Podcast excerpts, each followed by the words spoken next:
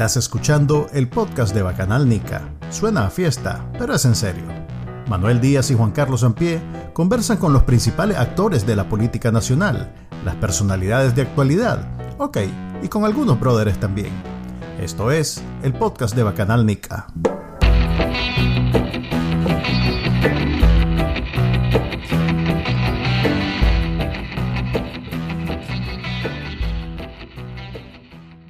Buenas, buenas, bienvenidos al podcast de Bacanal Nica que se transmite todos los lunes a la 1 pm. Les prometemos que estamos a la 1 pm ahorita, no crean que es pregrabado.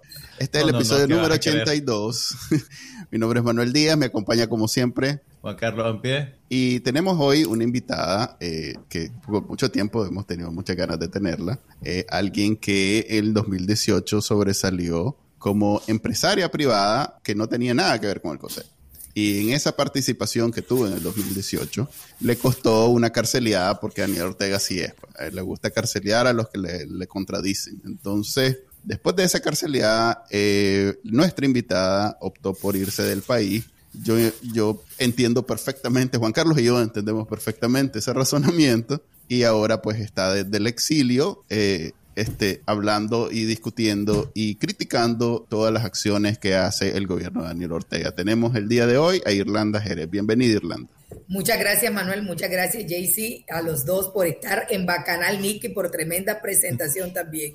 Así que vamos a disfrutar este momento con toda la teleaudiencia de ustedes. Y para mí es un honor estar por primera vez aquí con ustedes, realmente que los sigo, que los veo en sus diferentes eh, momentos de las redes sociales y con la gente que también los ve y que escribe. Así que estamos en vivo. Sí, estamos en vivo. Están insistiendo mucho. Creo que están sobrecompensando. Sí, a ver, seamos claros. Este episodio lo estamos pregrabando un poco, no, no mucho tiempo, pero estamos prácticamente en vivo. Solo que pues no vamos a poder ver las conversaciones que normalmente vemos. A Irlanda le invitamos porque eh, ella ha participado activamente en los grupos de oposición y queremos saber siempre, no, no porque ser, ser ella, pero siempre estamos tratando de averiguar en qué andan eh, los opositores organizados en, esta lucha de sacar a Daniel Ortega del poder. Antes de preguntarle específicamente lo que está haciendo ella, le vamos a hablar sobre lo que sucedió la semana pasada. Obviamente lo más importante que la sucedió la semana pasada es la pasada de Julia por el, territorio nicaragüense. Eh, curiosamente, hasta esta hora eh, solo tenemos, o bueno, yo que me informo solo con los medios independientes, solo tengo así eh, videos sueltos de gente que la ha subido y que ha hecho su, su respectivo reporte, que el NICA pues no puede, cuanto ve algo, y enciende el teléfono y pues comienza a, reportar lo que está pasando. Vi que en la costa caribe, obviamente el, huracán pegó más duro, pero también vi que en Andaime, eh, también vi que Matagalpa, o sea, vi en varios departamentos inundaciones que preocupan. Eh, no tengo idea si han habido eh, muertos hasta ahora, si sé que han habido damnificados. Oficialmente, oficialmente no, se ha, no se ha hablado de muertos todavía, aunque hay reportes independientes que hablan de dos personas fallecidas. Eh, considerando la magnitud de las inundaciones, probablemente ese número va a subir, pues, pero hay que, hay que dar tiempo para que... A ver, estamos hablando, números. estamos hablando del mismo gobierno que para la pandemia sacaba como como, como, no sé cómo llamar, como meme, se acababa un, reportaba un muerto al, al mes. Eh, era, era hasta, pues, chistoso si no fuera tan trágico, pero esta gente, a, los reportes no, no, no, son lo suyo. Pues. Ellos no, no, entienden de información, ellos quieren controlar todo, pues supongo que es el mismo estilo de Cuba, Corea del Norte, China, etcétera. Eh, probablemente no sepamos exactamente cuánta gente está damnificada, cuánta gente murió. Tampoco tenemos algo que teníamos antes, que eran un montón de ONGs e iglesias y grupos de la sociedad civil que trabajaban a la par del gobierno para aliviar algunas de las necesidades de, de los sectores más golpeados por, la, por el fenómeno natural. Eso ya no hay han, cerrado. Y efectivamente, Manuel y Jaycee, miren la situación siempre de la costa caribe. Yo soy costeña de la parte norte y los huracanes, las tormentas, los ciclones ahí son devastadores. Además, de la situación económica del país, la lejanía, las partes de todas las comunidades, lo más lejano, el acceso de las carreteras y entra todo el Atlántico, este tipo siempre de situaciones naturales, desastres naturales. Nosotros nos llegaron videos y testimonios desde horas tempranas de la noche cuando el huracán Julia llegó y eso que era categoría 1, vientos de 140 aproximadamente kilómetros por hora y hemos visto inundaciones por todos lados, desastres eh, naturales en las casas, las pobres casas, las condiciones con las que son, ¿verdad? Es terrible. No nos han informado así eh, oficialmente a la gente, al menos para que lo manejen, de personas muertas o fallecidas, ¿verdad? Producto del huracán, pero sí un desastre tremendamente grandísimo. Y principalmente pues nuestra costa caribe olvidada por todos los gobiernos, ya no digamos por este, que solo se ha dedicado a un depredador del medio ambiente y de la selva de nuestras comunidades caribeñas realmente ha sido algo terrible.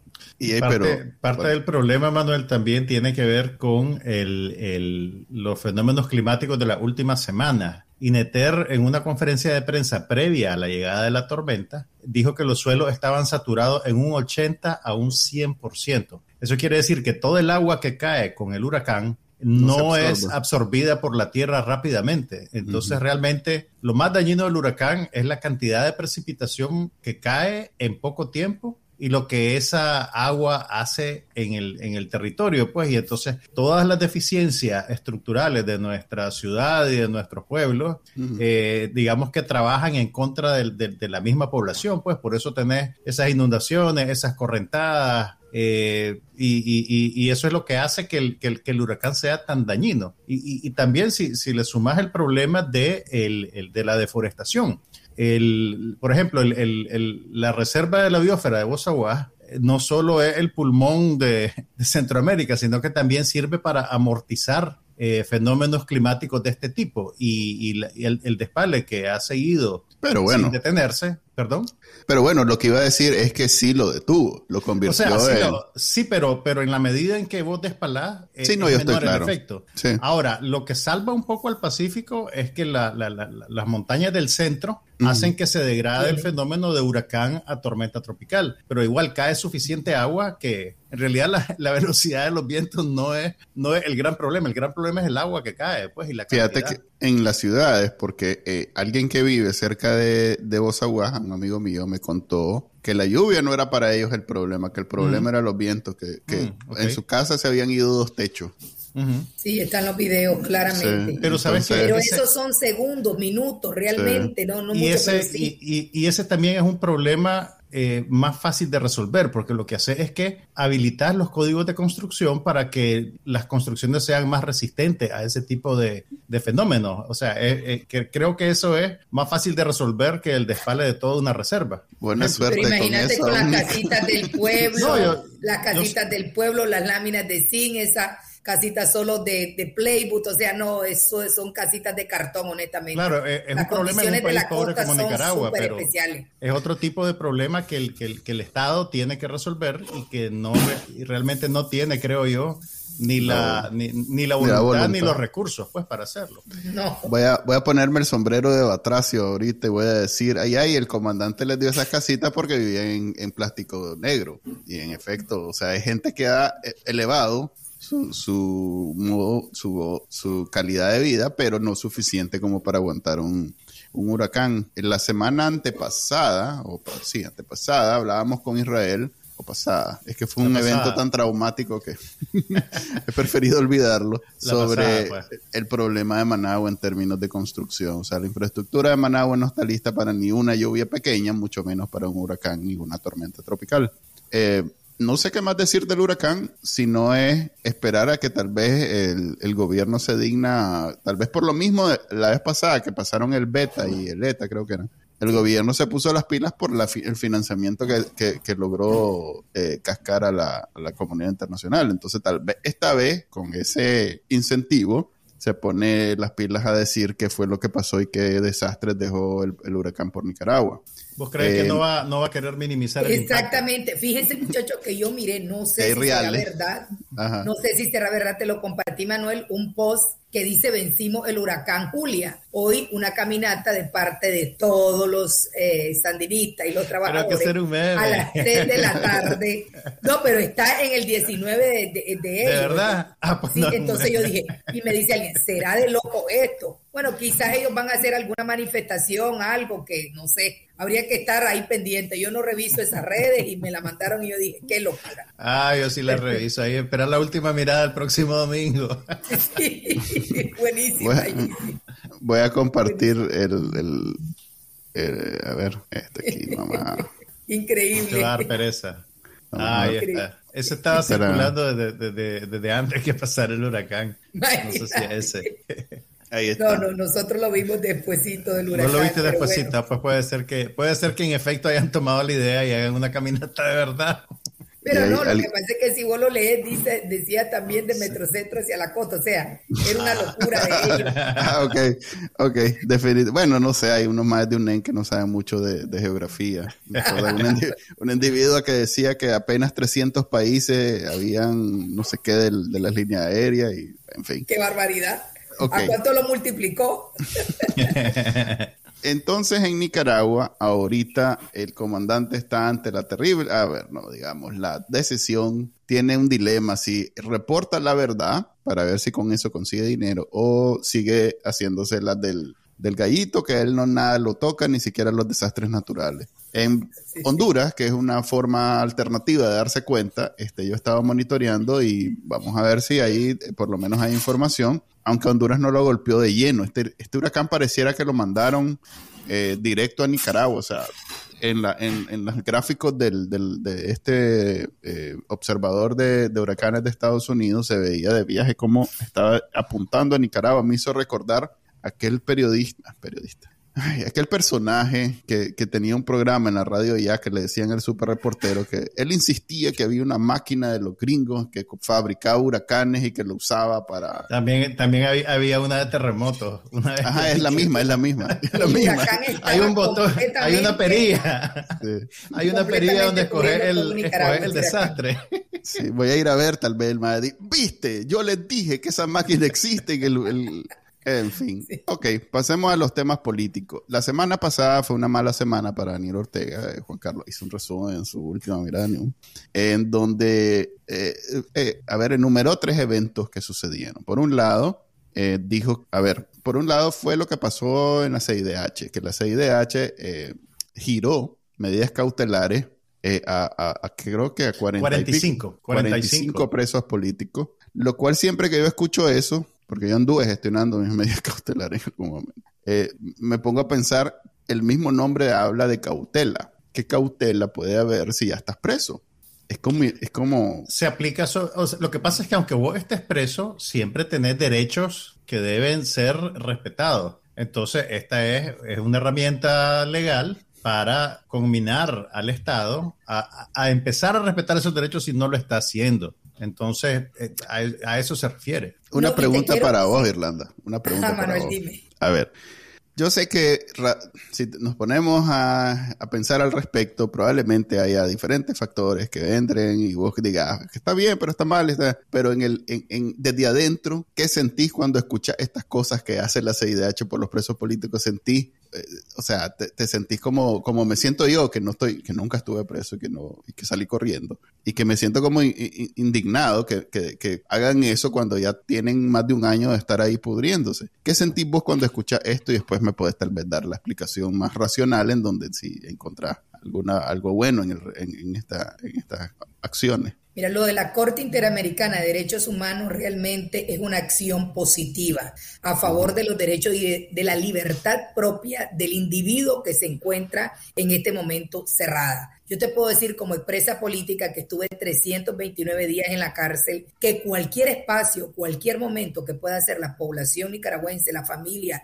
las amistades, este mismo medio a favor de la libertad de quienes no los podemos ver ni los podemos escuchar, cuando ese mensaje te llega a lo interno, uno siente como una brisa que te está cayendo en el infierno. Eso por un lado. Y recordemos que las medidas cautelares, yo soy una de las personas de esa primera etapa que tuvo medidas cautelares en prisión y después de la cárcel, porque existen también las medidas cautelares que tenemos muchos expresos políticos, digamos, de rostros visibles y dirigentes de la oposición, que aún por nuestra propia condición, los organismos de derechos humanos continúan dándole seguimiento a nuestros casos por la cantidad de amenazas en redes sociales, nuestra familia, etcétera. Entonces, cuando ah, nos dan las medidas cautelares en prisión entre el 2018 y 2019, era bastante difícil en ese momento conseguirlas, porque tenés que reunir un sinnúmero de requisitos y además de ser un prisionero político, un prisionero de conciencia, están las leyes Mandela, y reglamentos y normas, y no se otorgaban las medidas casi a nadie. Hasta en el 2019 se otorgan medidas cautelares a un buen número de presos políticos que estamos. Esto se basa en, en, tu, en tu derecho dentro de las cárceles, la represión que sufrís por parte de la dictadura, la represión que sufre la familia, en las amenazas de muerte que vive tu familia afuera y las que viví adentro. Entonces, hoy en día, estos 45 presos políticos, estoy absolutamente convencida de que han reunido todos estos requisitos porque si no, no hubiese sido así. Y ellos, al darse cuenta en su próxima visita, si es que se la dan, porque llevamos más de 40 y pico de días también que no reciben visita, les garantizo que se siente uno, Dios mío, no me han olvidado, están ahí. Al menos eso, porque ¿qué puede hacer un organismo de derechos humanos más que denunciar y más que buscar la protección? Y al mismo tiempo, al otro lado, tu victimario sabe que vos no sos un preso político olvidado, sabe que hay organismos y defensores que están pendientes de vos y sabe que hay relaciones también acuerdos diplomáticos que ellos tienen que cuidar y a ese preso político la supervisión es hasta el triple. Aunque te quieran golpear, aunque te sigan haciendo barbaridades y todo, ya ellos están como con el nervio de que si le pasa algo a esta persona adentro el día de mañana a Ortega y a Murillo le vale un pepino, pero nosotros sabemos que nuestra Nicaragua eterna un día será libre y todas estas personas van a ir a pagar a la justicia. Entonces, como una expresa política, sí te puedo decir que se siente rico, se siente sabroso, se siente súper de que realmente el organismo y todas las personas siempre estén abogando y alzando la voz por quienes en ese momento somos presa de ellos. Y toma en cuenta lo siguiente también. Eh, una de las noticias importantes de la semana pasada fue que la justicia argentina abrió una investigación por crímenes de lesa humanidad contra Daniel Ortega, Rosario Murillo y altos funcionarios de su régimen. Es poco probable que, el, que llegue un equipo legal de Argentina a hacer una inspección in situ a Nicaragua. Entonces, este tipo eh, eh, de, de, trámites, si quieres verlo de esa manera, eh, sirven para, pueden servir como pruebas en un proceso de esa naturaleza y, y, subsanar algunas de las carencias que surgen por la manera en que el régimen se protege o dificulta esos procesos de investigación. Entonces, si bien no es, digamos, un una herramienta que va a funcionar de inmediato para mejorar las condiciones de los presos, sí va en el récord de la dictadura y sí tiene efectos que, van más allá de lo, emocional, pues también. Ok, entonces vamos a tratar de verla desde otro ángulo. Yo, eh, ahorita que mencionaste lo de Argentina, me pareció un poquito irónico que Argentina, que hasta hace poco era aliado de Daniel Ortega en la OEA, y bueno, y sigue siendo el mismo presidente, y ellos siguen hablando de la ¿Cómo es que se llama la Kirchner? Eh, Cristina. La Cristina. como la Cristina como la brother del, del comandante. Entonces, ¿Qué, estará pasando en Argentina que están... Pasan dos cosas. Primero, en Argentina tenés una división de poderes mucho más saludable que la que ah, no, existe en Nicaragua. Entonces, el Poder Judicial es realmente independiente del Poder Ejecutivo. Entonces, eh, esta causa se abre sin que, sin que Fernández opine. ¿Me entendés? no, importantísimo eso, Manuel. Y quiero agregar algo ahí también que me ha llamado inmensamente la atención. Para nosotros fue una lluvia realmente, un bálsamo de alegría. Y este, cuando a los presos políticos les llegue esta noticia, imagínense ustedes, muchachos, el grito que van a pegar allá adentro, beba Nicaragua libre tres veces, aunque después te sancionen, saber cuántos días sin comida, porque eso es lo mismo que ellos tienen unas medidas draconianas terribles dentro de prisión. Lo que ha hecho este abogado penalista, criminalista, el doctor Darío Richarte en Argentina, siendo un profesor académico de una universidad, es realmente para nosotros darnos la esperanza a este pueblo de Nicaragua que sí estamos, que sí hay personas que están pendientes de la causa de este pequeño país en el corazón de América. Y que realmente Ortega no va, no va ni la historia, porque jamás ya está escrito con sangre todo lo que ha hecho y que realmente esperaríamos nosotros como nicaragüenses que se sumaran mucho más abogados criminalistas y penalistas a esta noble causa de nuestro pueblo. Pues esto es algo maravilloso, eh, aplaudible, importante lo que te digo, JC, para la gente, aunque el gobierno de la Cristina, que ella sea la brother de Ortega y la Murillo, aunque ellos sean los brothers, honestamente, ahí los poderes están independientes. Y él lo explicó claramente. La constitución de Argentina te permite que mm. cualquier persona que haya cometido crímenes de lesa humanidad, crímenes de guerra, eh, genocidio, pueda ser juzgado en su país. Tienen una amplia experiencia en derechos humanos y, él, y nosotros que hemos estado últimamente penetrados y leyendo también sobre eso, te lo permite. Claro, se tienen que dar condiciones en las que evidentemente tendremos obstáculos, como por ejemplo Ortega y Murillo no se van a presentar ante esos tribunales. A ver, sí, seamos claros, esto es un juicio simbólico. Pero, pero, sí, es simbólico, pero es importante y te voy a decir por qué. Primero, pone a Daniel Ortega en el mismo barco de Augusto Pinochet y Francisco Franco, ¿verdad? Correcto. dictadores de derecha que también cometieron crímenes de lesa humanidad. Eh, toma en cuenta también que fuera de Nicaragua es muy difícil que la noticia sobre lo que pasa en Nicaragua cale, porque la gente tiene un montón de preocupaciones con sus propios países y a veces ni siquiera entramos en el radar de los medios, por muy dramático que sea lo que hacemos, y especialmente países de Latinoamérica, donde eh, la izquierda tiene mucho peso, pues la gente la mayor parte de la gente, yo me atrevería a decir, cree que Daniel Ortega sigue siendo el guerrillero que votó a, un dictador derechista, ¿verdad? No, y lo peor es eso, la gran mentira que han vendido, porque guerrillero, si los mismos, yo he escuchado a Entonces, este tipo de noticias hace que la gente se detenga y diga, un momento, ¿qué es lo que está pasando aquí? Creo que fue guerrillero dos años y, se ponen al día, Y se ponen al día. Ahora, también tomen... el tema de Nicaragua, y si es importantísimo que nosotros estemos en ese radar tan Eso es muy importante. Y también tomé en cuenta lo siguiente, que incluso la Cristina, ya que la estamos, ya que, íntima de nosotros. Sí son. Las la últimas acciones y declaraciones de Daniel Ortega probablemente le han minado un poco el apoyo de Argentina. Empecemos porque tuvo de invitado el 19, el, en su toma de posesión a Mohsen Rezai, el, el, el funcionario iraní que es uno de los terroristas más buscados de Argentina. Eh, considerado el responsable del atentado de la Asociación Mutual Israelita Argentina, donde murieron 85 personas y creo que son 400 heridos, no me acuerdo muy bien del número de los heridos, pero estamos hablando de un golpe terrorista que es el equivalente a las Torres Gemelas para los argentinos. Entonces, que un aliado, entre comillas, le haga tanta pleitesía al sospechoso de haber cobrado toda esa vida en el corazón de Buenos Aires eh, yo creo que no le hace favor a Ortega. Y tampoco las declaraciones mm. que dio a raíz de que Argentina detuvo eh, un avión de bandera venezolana cargado, creo que eran repuestos de carro y como dije, iraníes, lo que es súper sospechoso,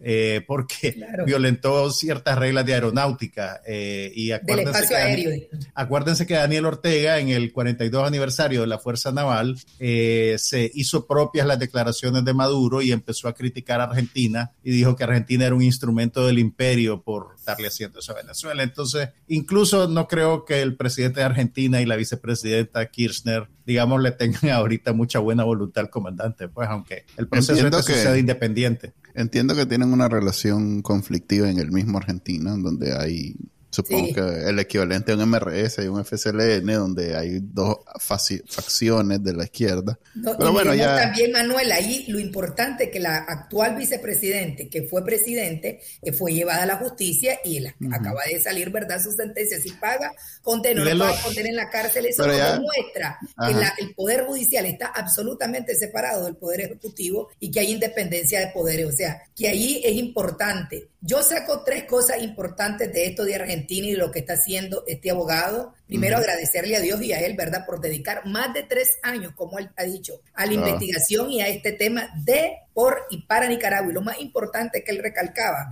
como abogado penalista y criminalista y profesor académico, dejar un legado en los estudiantes de la, de la investigación necesaria sobre este tipo de crímenes. La importancia que tenemos para este tipo de, de académicos y abogados, que espero que sea el primero de muchos más que continúen, visibilizar el tema de Nicaragua porque son crímenes de lesa humanidad que estamos hablando y que se está visibilizando, que la dictadura lo siente como un golpe en el corazón, que saben que van a ser investigados realmente, judicialmente, no que denuncias, no que seguimos con testimonio, no. Aquí hay una acusación ya y comienza un proceso. Y pues evidentemente para las víctimas, el confort, todos los que hemos pasado, imagínense las madres de abril, los que hemos estado en prisión, los que hemos sido torturados y golpeados, uno siente como una, una gotita realmente en toda esta herida que está abierta, que sangra y que solo Dios sabe el tiempo, ¿verdad? Que si la va a cicatrizar. Si no hay justicia, no hay paz realmente. Ok. Y, otra cosa, Manuel, antes de que, de que dejemos el tema de Argentina, Toma en cuenta que eh, Ignacio Lula da Silva puede ah, ser el próximo presidente. Clavo. Te metiste puede clavo. Espérate, espérate, espérate. Oí lo que te voy a decir. Es controversial ese Ok, la, elección es, espérate, la elección en Brasil está reñida y puede ser mm. que Lula gane. Lula ha sido muy complaciente con Daniel Ortega. Te acordarás que hace algunos meses di una entrevista al diario El País de España, donde básicamente disculpó al comandante. Después, una funcionaria del, del Partido de los Trabajadores felicitó al FCLN por alguna cuestión y le cayó la sí. y después se echó para atrás con sus declaraciones. Mi punto es que la noticia de Argentina eh, está mejor posicionada para llegarle a la opinión pública brasileña, de tal manera que si Lula llegara al poder nuevamente, probablemente va a pensarla dos veces antes de disculpar al comandante en público eh, sí, sí, sí, sí sabe que hay un juicio abierto contra él en su país vecino por crímenes de lesa humanidad. Entonces yo creo que, que es muy importante el, el, el, hecho que este proceso se abra pues, y, y, que los efectos se empiezan a sentir desde ya. No es algo que vamos a tener que esperar a un veredicto para que esto rinda algún fruto. No, y quiero agregar algo más también. Para todo el pueblo de Nicaragua, el titular de saber que a Ortega Murillo, y no solo a ellos dos, a todos los cómplices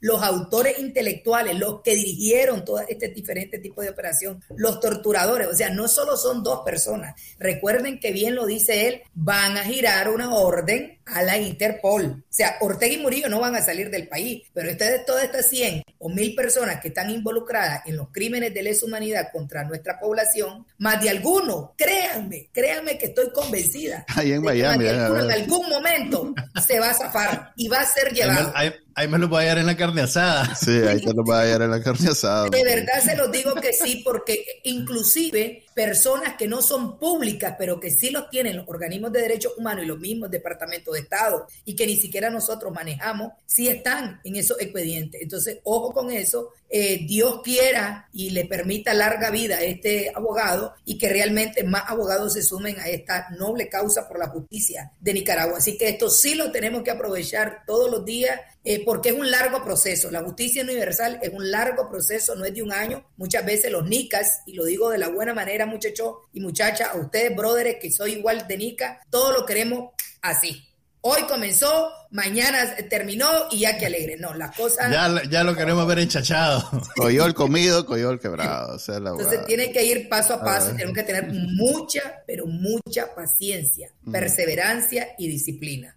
Ok, ahorita que mencionaste a, Brasil, uh, hubo una pequeña controversia la semana pasada porque eh, surgió la noticia, no sé si es exactamente confidencial, pero sí, los que yo llamo derecha radical, ya no lo voy a decir ultraderecha, los que yo llamo derecha radical, criticaban porque la noticia era que Bolsonaro estaba manipulando la relación que tuvo en algún momento Lula con Daniel Ortega para es eh, perjudicar a Lula en esa relación. Pues. Ah, ok, esto, esto fue la de, salió de la entrevista que le hicieron a, Humberto Mesa. Sí, sí, sí, Entonces, o sea, no, es que confidencial está diciendo, pues una persona que se entrevistó es un titular dio esa interpretación personal. Lo que quiero decir es que si bien para los brasileños tal vez no tenga ningún peso, es más, en el Super de Nicaragua me encontré un brasileño un poquito apurado tratando de entender por qué es que Bolsonaro estaba utilizando Nicaragua como una, un argumento en su campaña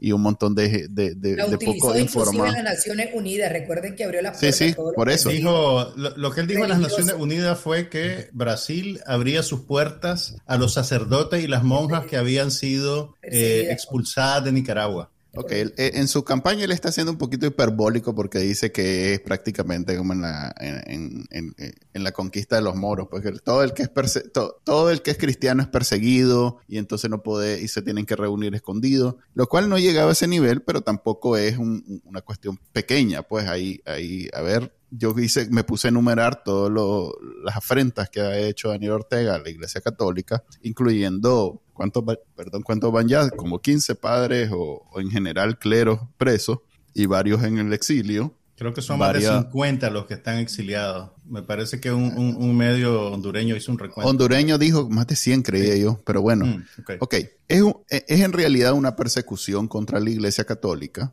eh, y, y no hay que minimizarlo. Y si bien este, Bolsonaro probablemente lo esté utilizando para como una, pues, una, bueno, una campaña sucia para fregar a, a Lula, no deja de ser verdad por, eso no, por eso no es campaña sucia. O sea, es cierto, porque es cierto. Quiero opinar sobre ese tema un poquito, es súper interesante. La vez pasada pasé un buen rato leyendo sobre la ultraderecha que escribió Bacanal Nica, por cierto, mm. porque me encanta, me encanta mucho, mucho que participó, que hizo su, su space en Twitter y todo lo que le pasó y todo. Eh, me, llamó increíblemente la atención por lo primero.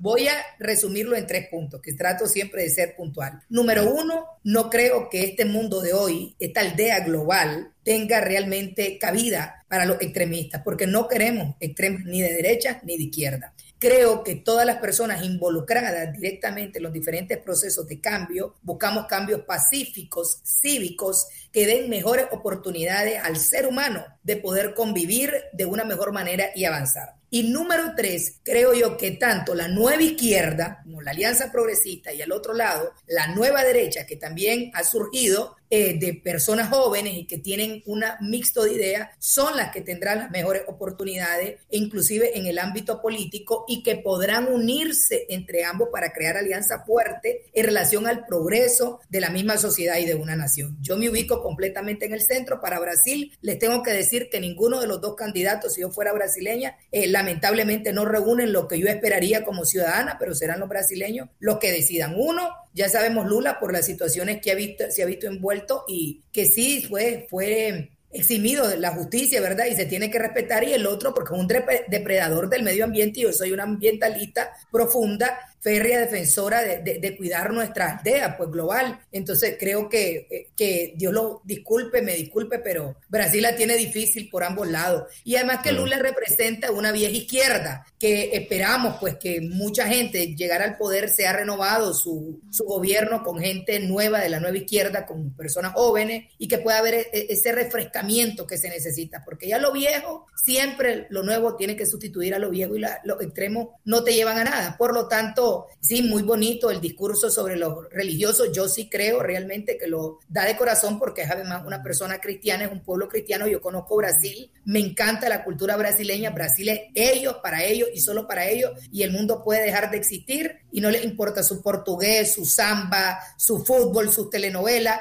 En ese ambiente gira Brasil realmente. Y maravillosa la cultura brasileña. yo, yo te diría también que esa escaramuza entre Bolsonaro y Lula eh, también yo lo veo como algo positivo porque demuestra que Daniel Ortega se está convirtiendo radioactivo para sus propios eh, eh, aliados. O sea, al, al, apoyar abiertamente a Daniel Ortega, lo que hizo Lula fue abrir un, un flanco por el cual su contrincante político lo podía atacar. Y ese contrincante político lo atacó por ese lado y es legítimo hacerlo en el contexto de una campaña. O sea, es peor que eso. Yo no te diría que Bolsonaro está manipulando la situación de Nicaragua, simplemente está aprovechando una debilidad de Lula. Sí, yo solo estoy repitiendo el. No, no, no, yo sé, yo sé, te lo, te lo digo, pues, eh, eh, respondiendo Pero un poco lo tan maravilloso, lo tan maravilloso de eso, muchachos, que a Ortega ni izquierda ni derecha, ni lo ultra, Exactamente. ni ningún lado, nada. Miren las Naciones Unidas.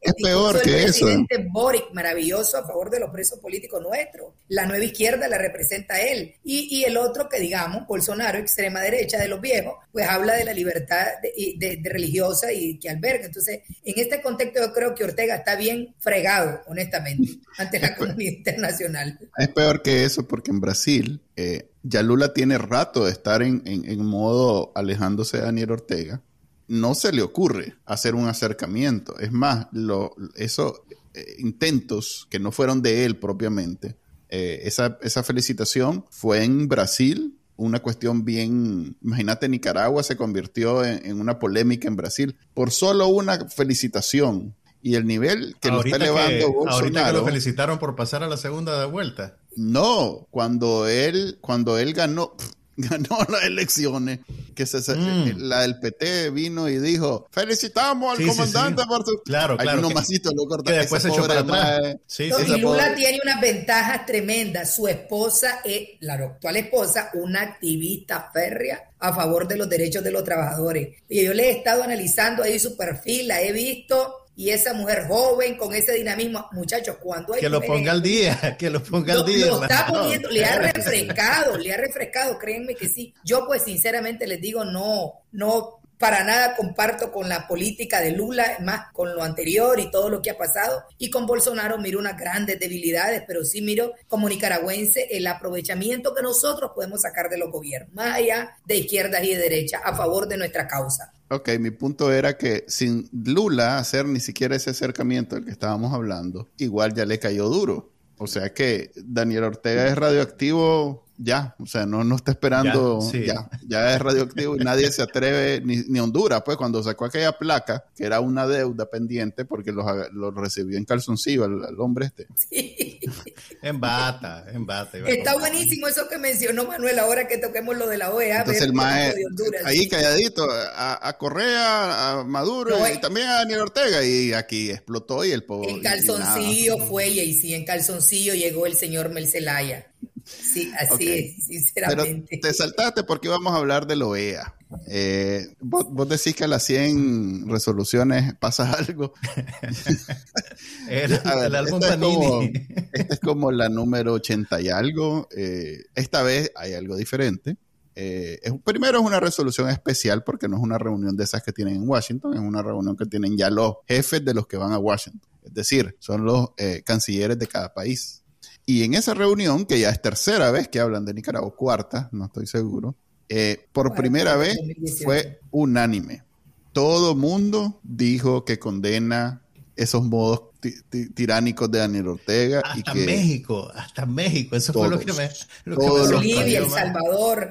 Sí. Claro, condenar no es tan difícil porque no tiene nada de... O sea, no, no te compromete a nada, solo es uy, man, no seas así, qué bárbaro, cómo tenés preso, cómo reprimís. Pero bueno, sí. Pero te muestra cómo es una seña de cómo está cambiando el, el, el, la manera de ver al régimen de Nicaragua. Porque antes podíamos decir, ah, lo que pasa es que Salvador y Guatemala y Honduras ven lo que el comandante dice, hace, y ellos dicen, ve, se puede hacer eso, yo también quiero. El Salvador sigue pensando que... Pero ya llegamos, pero ya llegamos a un punto en el que están empezando a tomar distancia. Exactamente. Y lo más importante también que yo creo que el trabajo que tenemos que seguir haciendo como desde nuestros diferentes espacios es mantener ese foco para nosotros de Nicaragua vivo, mantenerlo, mantenerlo, mantenerlo. Por eso lo de Argentina es un bangán realmente tremendo a favor de la oposición y en contra de la dictadura. Y lo de la OEA, pues ya ni digamos, todo una votación unánime, cero abstención, cero en contra, eh, unas declaraciones fuera de lugar de parte del gobierno de Honduras y realmente esto nos demuestra la importancia que hay para Nicaragua. Sin embargo, muchachos, sin embargo, les voy a hablar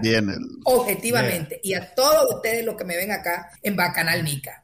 Mil y un millón de resoluciones podrán existir y estamos sepultados y enterrados en resoluciones. Y eso no nos va a ayudar a liberar Nicaragua. Sin embargo, creo que como opositores que luchamos por libertad, justicia y democracia, no solo estamos en la obligación, es nuestro compromiso de gestionar diplomáticamente todas estas vías y todos estos mecanismos. En lo personal, lo celebro de gran manera. Sentí en mi corazón una alegría indescriptible fueron nueve puntos a favor de la situación de Nicaragua. Eh, todos los podríamos aquí hablar, los nueve puntos. Hay unos que se tienen que celebrar, todos realmente hay que celebrarlo. Agradecer realmente el liderazgo del, del actual presidente de Chile, Gabriel Boric, y de la canciller Antonio Rejola, que ella de primera mano Recuerden, conoce nuestra situación y creo que eso ha sido a favor realmente de nosotros como oposición nicaragüense. La Pero es súper positivo súper positivo y bueno, darle continuidad, aprovechar eso y que la misma este, oposición, todos los diferentes grupos realmente lo sepamos aprovechar. Porque de esto quiero decir, el, como decíamos, la mosca en el pastel, pues, pero no es solo la mosca en el pastel, mire,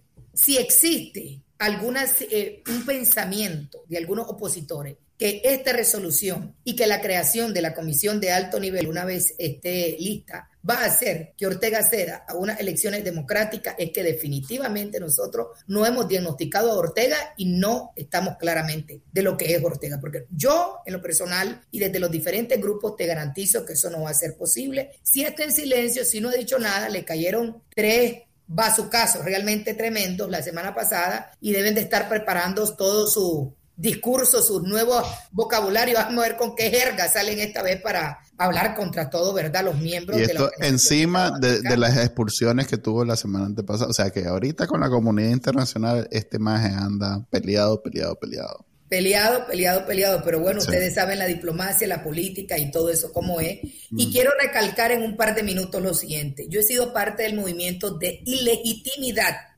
hacia el gobierno de Ortega. La ilegitimidad es el primer paso que se tuvo que haber dado hace más de una década en Nicaragua y que aún no está. Eh, JC, que ha documentado desde, Confidencial, que han entrevistado, y vos, Manuel, sería buenísimo que haga un análisis sobre esto de la ilegitimidad de los fraudes electorales de Ortega desde la presidencia y la alcaldía. Que la Organización de Estados Americanos nunca ha dado al soberano a nuestro pueblo la razón, a pesar de que todo está documentado. Y nosotros hemos impulsado esa ilegitimidad hasta más no poder. Lo que pasa es que lo, que hizo la OEA cuando llegó, que dijo que habían irregularidades, pero parece que a los nicas sí les gusta, eh, eh, es el problema eterno de nosotros de decir es que la política no me da de comer y entonces no me meto. Entonces siempre son eh, a ver, ¿cuál era la oposición antes del 2018? Los miércoles de protesta que llegaban tres gatos a, pegar gritos. Yo estaba en eso. Era.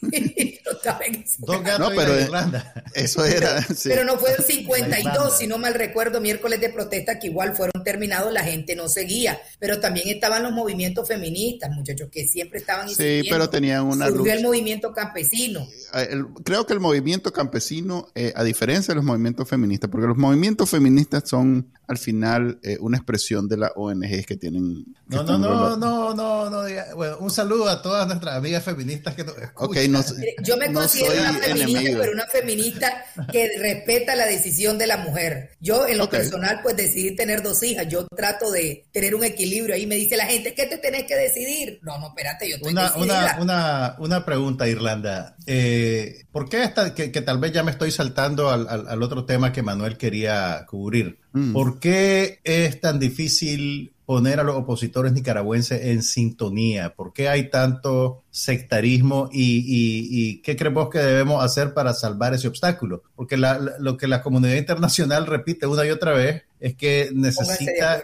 que los nicaragüenses se pongan de acuerdo. Entonces, ¿por qué hasta ahora no nos hemos podido poner de acuerdo? Miren, muchachos, yo creo que lo que existe, y lo he visto en estos años y desde antes, igualmente, pues siempre he, disentido contra el régimen de Ortega y Murillo y contra cualquier dictadura realmente violatoria de los derechos humanos, Creo que lo que existe a veces en nosotros mismos, los nicas, que no nos valoramos entre nosotros mismos. No sabemos reconocer la fortaleza de otros. Ni siquiera sabemos aprovechar las oportunidades. Tenemos a la amenaza y más bien las buscamos para matarnos unos entre otros y no valoramos realmente quién tiene mayor capacidad o de llegar a. Eso por un lado. El no reconocimiento, el no hacernos un FODA como grupos, como personas, como dirigentes o líderes principales de, esta rebelión. El 2018 dejó algo claro. No quiere esos partidos políticos tradicionales. No más homocismo, no más arnoldismo, no más corrupción. Vos no viste ningún político liderando nada fue el pueblo nicaragüense azul y blanco y fue ese mismo pueblo que comenzó a identificar rostros más gritones, más valientes, más que pusieron todo, inclusive su vida, a favor de la libertad, la justicia y la democracia. Entonces eso es muy importante, no caer en el antes de abril, sino que agarrar lo que abril nos dejó, que es un cambio real que quiere Nicaragua. Y entonces viene la oposición, ha mezclado a todo el mundo, porque todos tenemos derechos, todos somos nicaragüenses, pero querés poner al frente personas que lamentablemente carecen de ese apoyo popular. Y lo podemos ver inclusive con sus redes sociales. Yo antes, si vos me buscás en redes sociales antes del 2000, es más, antes de salir de la cárcel, no existo. Tenía un Twitter que me lo hicieron mis hijas en el 2016, que si se van los que saben de eso, un Twitter había escrito antes del 2019-2020 que lo comienzo a usar. O sea, las redes sociales, eh, yo tenía una vida tranquila, me gustaba platicar con la gente, visitaba todos los mercados de Nicaragua como profesional de la salud y todo, y uno puede eh, captar lo, del ciudadano de a pie. Entonces, eso ha sido una de, las debilidades. Lo otro ha sido es eh, que queremos quizás todos ser lo que no podemos ser o pretender llegar a una posición eh, de, ah, bueno, es que vienen las elecciones del año, del año pasado con aquella emoción y aquel fervor electoral. ¿Ustedes creen que a mí no me ofrecieron realmente lanzar mi candidatura presidencial? sí me lo ofrecieron. ¿Quién fue? Varias organizaciones de la misma coalición que estaban dentro y fuera. Y vas a ser la única mujer que la va a lanzar desde el exilio y te subí en un avión y vení yo creo que en el fondo de nuestro corazón, yo primero soy una mujer que cree profundamente en Dios, pero cree en su razón, en su corazón, en el alma. Tiene que estar ese equilibrio conectado. Yo no miraba por ningún ángulo que Ortega iba a dar elecciones. Yo me reuní con todos, le escribí a todos, excepto a Américo Treminio que no mm. tenía su, teléfono como el único que no hablé, envié un mm. documento a todos, decía todo lo mejor y dije profundamente de que pedía sabiduría para todos, que ellos iban a tomar ese camino y que yo iba a continuar el camino, de que el pueblo ha exigido realmente una salida completa de Ortega, que volver a la cárcel o en una tumba no íbamos a hacer absolutamente nada. Yo ya había pasado 329 días y ya conocía los niveles de tortura, además que fui la mujer más golpeada en la cárcel en esa primera represión, siete veces documentado, fue una barbaridad. Entonces, lo, eso es lo otro que existe, JC, que además de no estar claros nosotros y no identificarnos entre nosotros, ¿Quién va a ser nuestro presidente o nuestra presidente, varón o mujer? ¿Creen ustedes que hay posibilidad en este momento de que algunos, por muchos que seamos, obtengamos esa primera silla con Ortega en el poder? Entonces, ¿qué es lo primero? Sacar a Ortega. Y entonces creo que ahí se han venido a crear los clanes, los grupos, y no es que la oposición esté disgregada es que hay diferentes vías que se han visto para sacar a Ortega. Y un ejemplo claro, y disculpen que me, que me extienda, pero es importante esto, es lo mismo de la OEA. ¿Cuántos grupos han impulsado que se declare ilegítimo a Ortega? Inclusive después del 2018. Todos hablamos de ilegítimo, ilegítimo. Tenemos todas las resoluciones de la OEA a favor, inclusive la farsa electoral del 2021, y no toda la oposición te apoya que se declare ilegítimo a Ortega, que solo son 18 votos.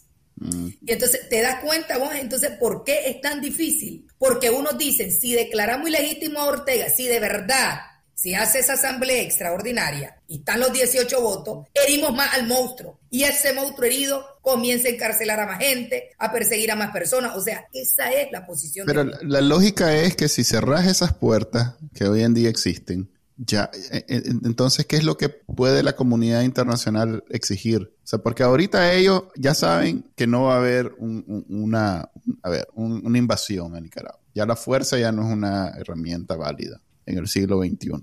Entonces, ¿qué es lo que hay? Hay la negociación. Si vos decís que Daniel Ortega es ilegítimo, entonces un, un usurpador es un invasor y se convierte en alguien con quien no puedes dialogar. No, no, no. Cerrar, la puerta a la, a la, única, a lo único que le pueden exigir que va acorde con sus con, principios, con su forma de actuar. Pues. Nosotros lo vemos diferente y esto eh, debería de ser un tema de una discusión sobre la ilegitimidad. ¿Por qué? Porque la misma Carta Democrática de la OEA tenemos todos los elementos en Nicaragua lo que hay es un usurpador en el poder. Y entonces los mismos estados que conforman la OEA no pueden seguir soportando una mentira porque contraviene su Carta Democrática. Ortega es ilegítimo de origen, es usurpador, es inconstitucional, o sea, lo tenemos todo, absolutamente todo. Sin embargo, nosotros creemos que ese es el primer paso que tuvo que haber dado la oposición del, del 2018, como nosotros lo hemos hecho, y continuarlo. Esa es la bandera que nos queda para continuarlo. Ya las declaraciones de la misma y la resolución del 2021, ustedes lo leen.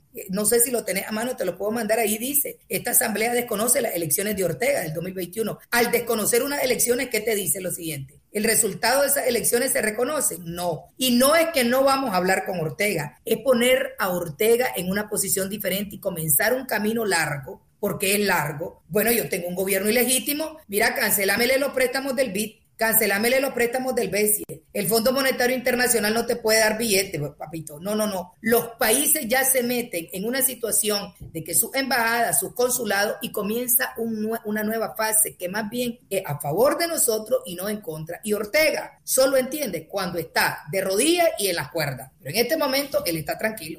No hay ninguna presión así. Está tranquilo porque tiene el ejército y la policía dispuesta a matar por él. Y ser ilegítimo o ser legítimo, la verdad es que no cambia mucho ese, no cambia, pero internacionalmente sí cambia y la comunidad internacional tiene que hacerlo. Nosotros tenemos que exigir. En esta comisión de alto nivel se tiene que hacer y Jaycee, importante, que es un tema de debate. ¿Por qué la oposición no nos hemos puesto de acuerdo en ese punto? Cuando es algo que se hizo con el gobierno de Somoza, muchachos, recordemos, 17 votos. Lo te, te, va, papito, pues soy legítimo, te va. Se hizo con el gobierno de Maduro, 2019, yo estaba en la cárcel. ¿Y por qué con Nicaragua no? Entiendo que no están los votos. Pero, ¿sabes qué pasa también? Bueno, eh, eh, sí es cierto que declararlo ilegítimo pues tal vez no va a cambiar el día a día y que ahora tiene el, monopolio de la fuerza con la policía y el ejército. Pero también, por ejemplo, los intereses económicos del ejército como institución eh, se verían afectados por el, porque le cierre la llave a la comunidad internacional a todos estos eh, estas instituciones que le han permitido seguir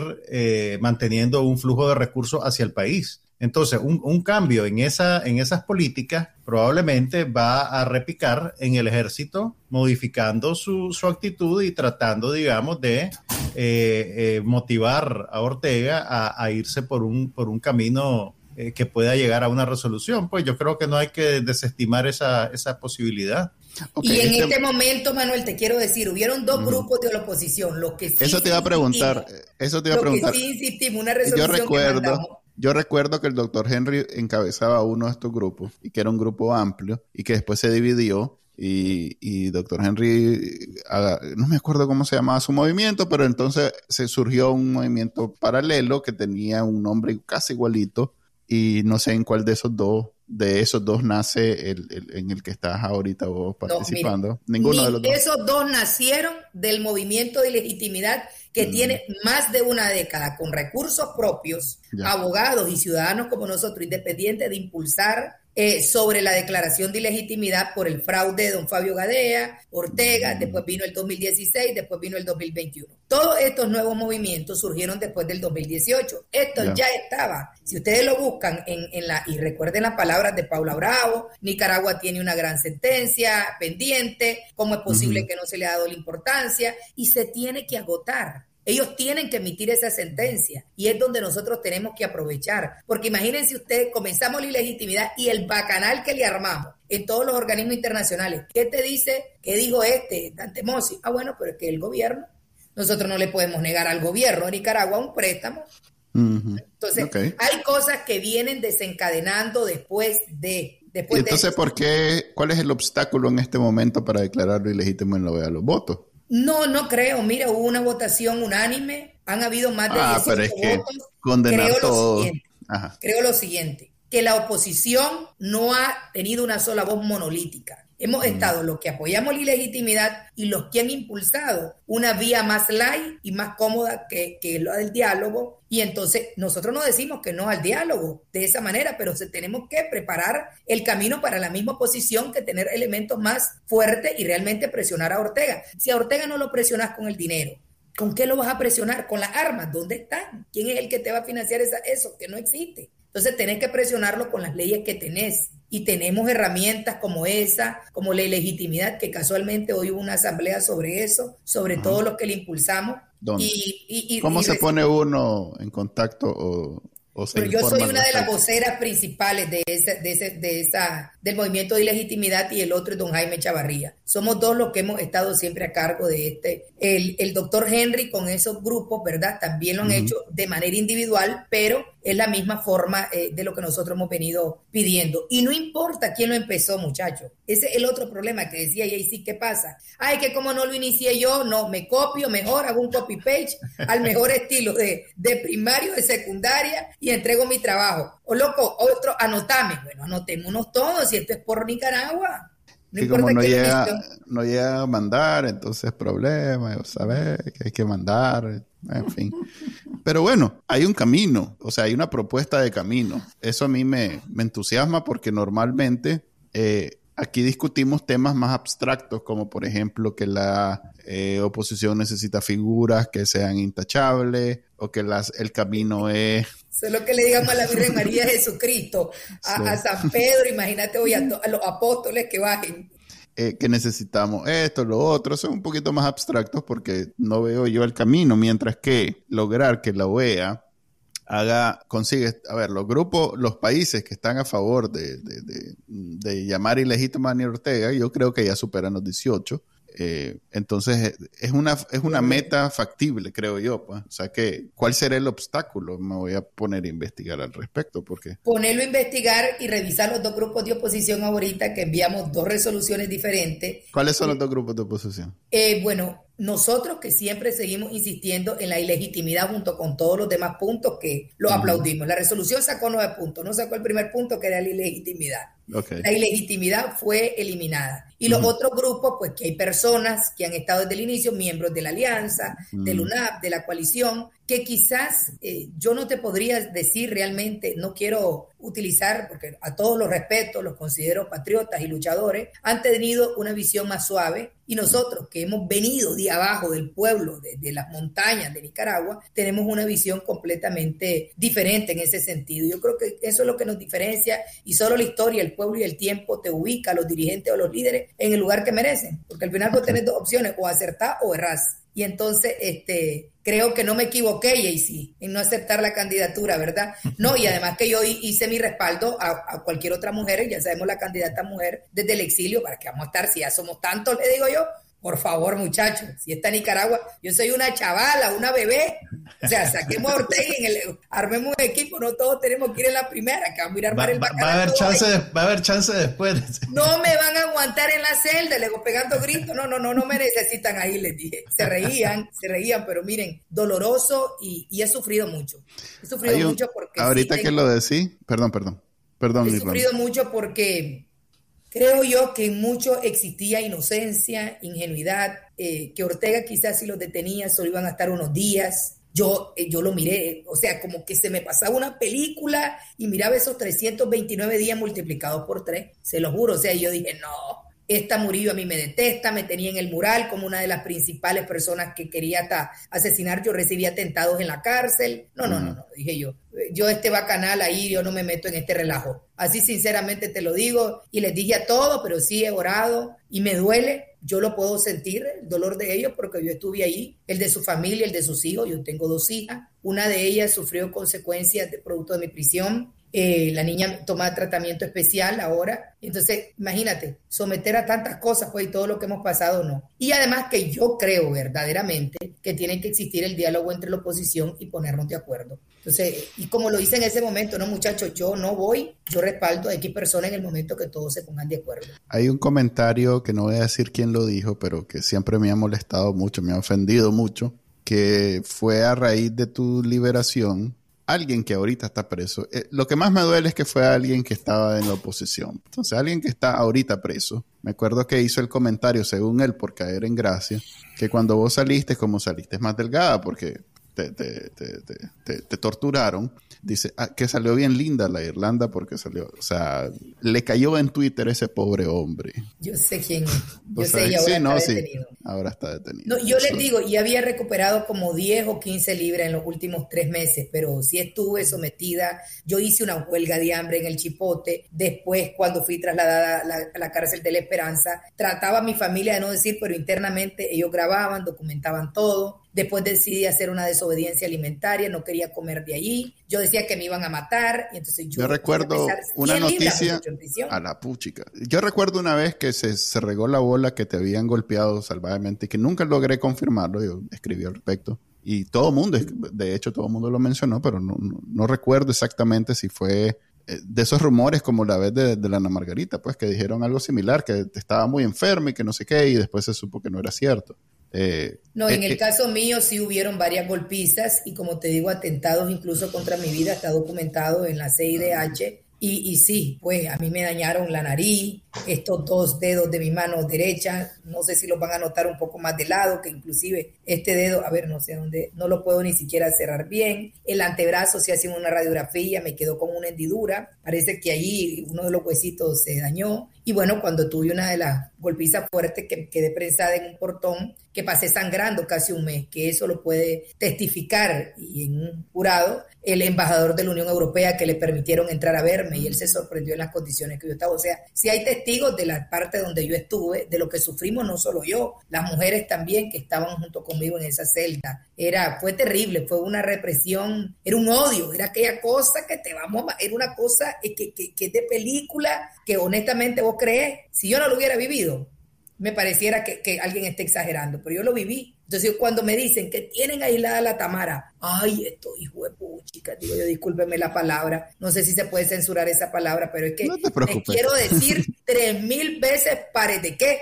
a esto, no tienen idea hay un odio, inclusive hacia la mujer. Yo lo noté en la cárcel y es de parte de la Murillo. Ella gira las órdenes y ella nos tiene prácticamente desnudas, con, con brasier y calzón. Las mujeres enfermas con infecciones en nuestras partes. Nuestra piel se nos llenó de un hongo. En el caso mío, todo esto era como que se me caía y, o sea, era una cosa y no te dan tratamiento. Por maldad, era un odio no sé, un odio. Y yo digo, no, no, te puedo decir en el caso de los varones, solo lo que se escuchaba, pero nosotros, estábamos peor, peor las condiciones de nosotros sin recibir ni un tratamiento, ni una crema vaginal, nada, era aquello horrible como gritaban todas las mujeres. Con una sí, no, lo que dice, lo que dice Lucía Pineda, de, lo que le tocó vivir también es, es, algo que no he escuchado tampoco a los hombres decirlo, pues.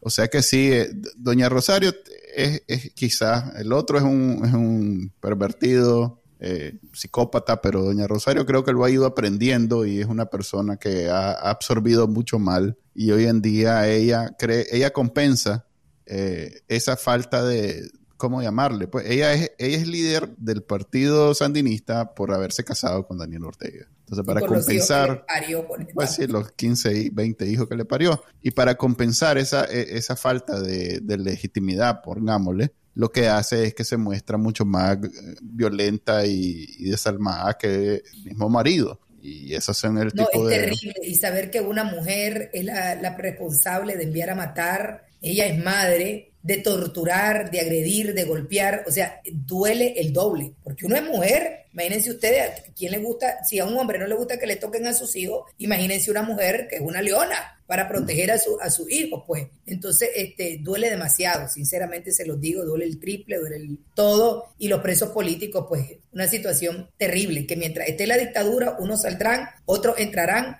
puede venir una fase nueva de presos políticos que podemos hacer un, buen bacanal nica sobre eso, que hasta militares, ¿verdad?, pueden llegar a parar a las cárceles como lo ha sucedido en Cuba y en, y en Venezuela. No es lejano eso, muchachos, no es lejano. Dicen que hay muchos policías presos, no, no, no hay manera de saberlo.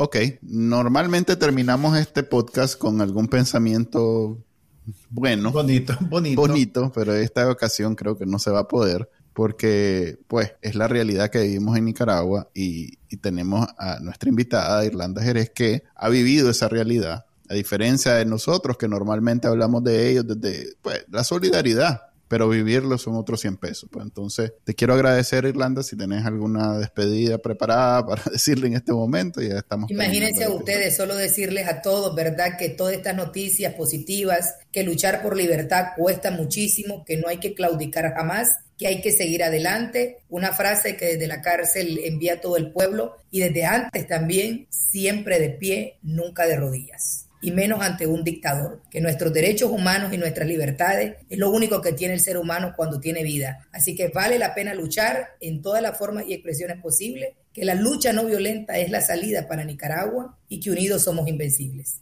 Gracias Irlanda, gracias Juan Carlos y nos vemos la próxima semana. Gracias a ustedes, así que muchas gracias y lo espero en la próxima. Cuidado, no me invitan, ¿oyeron? no, al contrario, más bien nosotros siempre después va a estar rechazando las llamadas.